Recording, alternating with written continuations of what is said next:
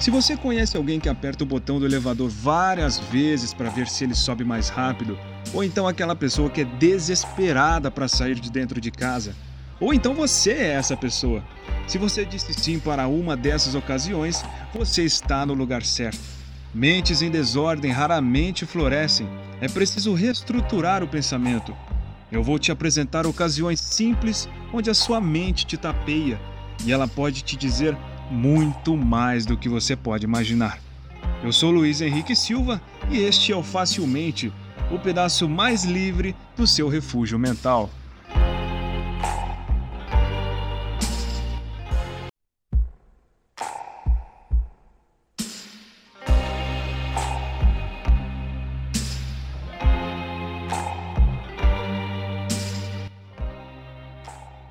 Se você já fez coisas que acabaram sendo extremamente prejudiciais para você mesmo, talvez você já tenha sentido o gosto amargo da autossabotagem. Mas por que a gente faz coisas que prejudicam nós mesmos? Como a gente pode evitar que isso se torne rotina? Bom, vamos lá. A autossabotagem acontece quando alguém age de uma forma que diminui a sua capacidade de realizar algo que pretendia, como se aquilo fosse a coisa mais estressante que você poderia passar. Um exemplo que você talvez se identifique é quando você decide se exercitar toda primeira segunda-feira do mês, mas fica em casa assistindo séries ou o pay-per-view do BBB e nunca começa os treinos.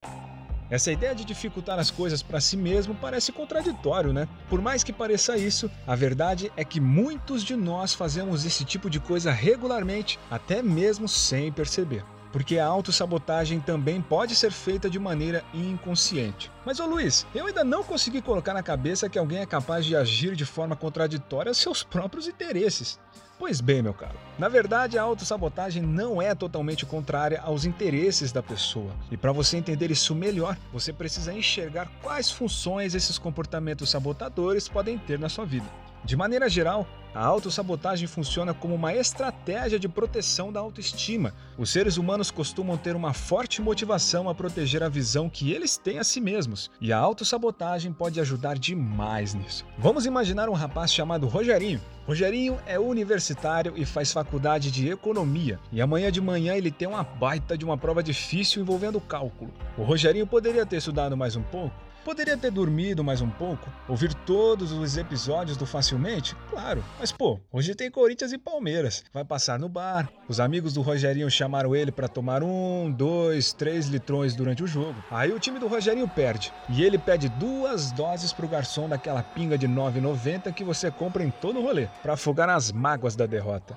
Mas uai, ele só queria se divertir. No dia seguinte, ele aparece para fazer a prova ainda um pouco bêbado e com uma cartela de dipirona na mão, ou seja, praticamente um zumbi, já que ele mal dormiu e tá com uma baita ressaca. Se ele tirar uma nota ruim, quem será o responsável por isso? Se o Rogerinho estivesse descansado e sóbrio, ficaria mais claro que a culpa foi dele mesmo. Mas como ele tá só o pó da rabiola por causa da noite anterior, ele tem ótimos fatores externos para culpar. Caso ele faça isso, a autoestima dele seria menos ameaçada pelo mau desempenho. Só que esses fatores externos surgiram a partir da decisão dele de ir para o bar e de exagerar na bebida. Então, mesmo que ele culpe a cachaça de 9,90 e a ressaca, no início dessa história teve uma enorme contribuição dele mesmo para que a sua nota fosse um fiasco. Caso o Rogerinho seja o cara mais sagaz dos cálculos, mesmo ele parecendo um zumbi durante a prova, é possível que ele vá bem nela apesar dos obstáculos que ele próprio colocou na sua frente. Nesse caso, provavelmente ele daria todo o crédito ao seu bom desempenho. Esse exemplo ilustra um dos motivos pelos quais essa estratégia pode ser útil para tanta gente, que é, se você falhar, pode culpar fatores externos que você mesmo ajudou a criar. Já se você alcançar o sucesso, pode atribuir a você mesmo todo o crédito da sua conquista. Isso está ligado também aos padrões de comportamento que eu trouxe para você no primeiro episódio do Facilmente. Se você não ouviu ainda, corre lá no primeiro episódio para você ficar por dentro. Nossa, você é louco, mano. Agora eu pareci muito youtuber. Mas tem um problema. Às vezes a autossabotagem protege a sua autoestima em um curto prazo. E ao longo prazo, você vai acumulando problemas, que no caso do Rogerinho são as notas baixas, problemas nos relacionamentos, na autoconfiança, na sua reputação e na saúde. É comum as pessoas caírem num ciclo de autossabotagem e acumular prejuízos, reduzindo a sua autoestima e aumentando o receio de errar no futuro, estimulando uma nova autossabotagem e que pode durar anos. Eu usei o exemplo dos estudos porque é onde é mais comum de ocorrer a autossabotagem. Quando você se prepara pouco para uma prova, já está garantindo assim uma ótima desculpa caso você tire uma nota baixa. É a clássica procrastinação. Mas ó, você também aí que não para de estudar e tem uma rotina incessante como estudar 15 horas por dia para passar em medicina, você também está se auto-sabotando. As suas crenças podem contribuir muito para a autossabotagem. E eu não estou falando apenas de religião, não.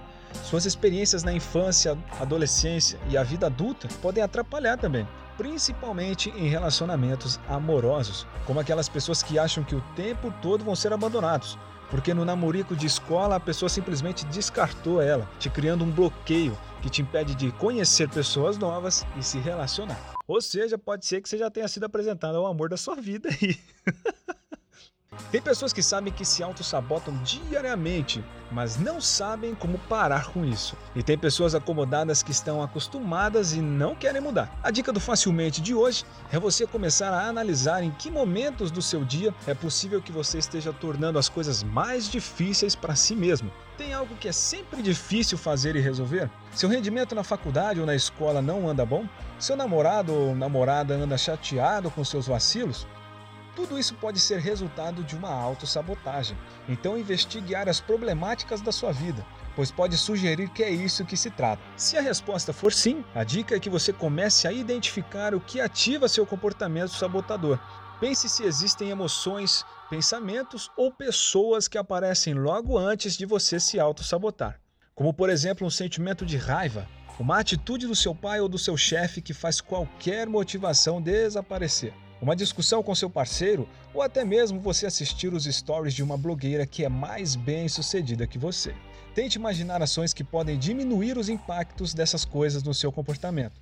Pense, anote e diariamente coloque em prática que outras ações irão aparecer. Se você quiser resolver esse problema de uma maneira mais rápida, é melhor você procurar um bom profissional da psicologia. Então, a autossabotagem é a melhor forma de proteger a visão que as pessoas têm de si mesmas. Mas não se esqueça, toda essa proteção é ilusória.